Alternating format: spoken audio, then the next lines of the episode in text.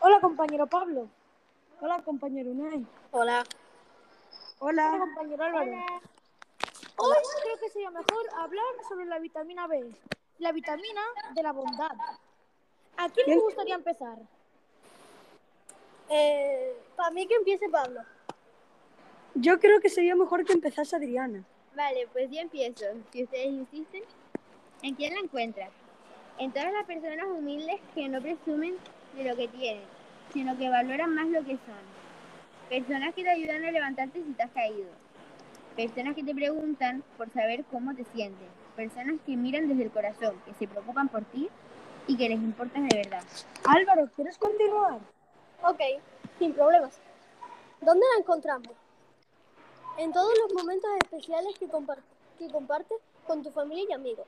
También en, los días, en, los- en todos los días cualquiera.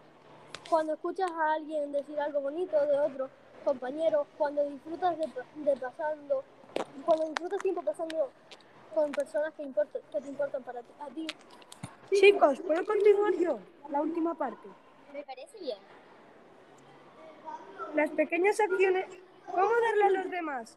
Las pequeñas acciones de bondad inundarán todo. Hacer el bien y no mirar a quién. Ayuda sin esperar a na- nada a cambio. También encuentra la oportunidad de felicitar a alguien por su- por su cumpleaños, por su santo y por, por su cumple.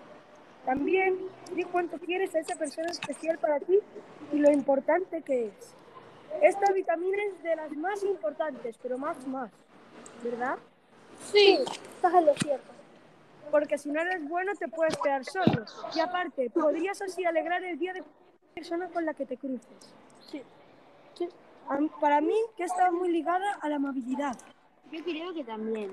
Pues bueno, chicos, después de toda esta información, deberíamos descansar hasta mañana, ¿no? Sí. Bueno, chao. Adiós. Adiós.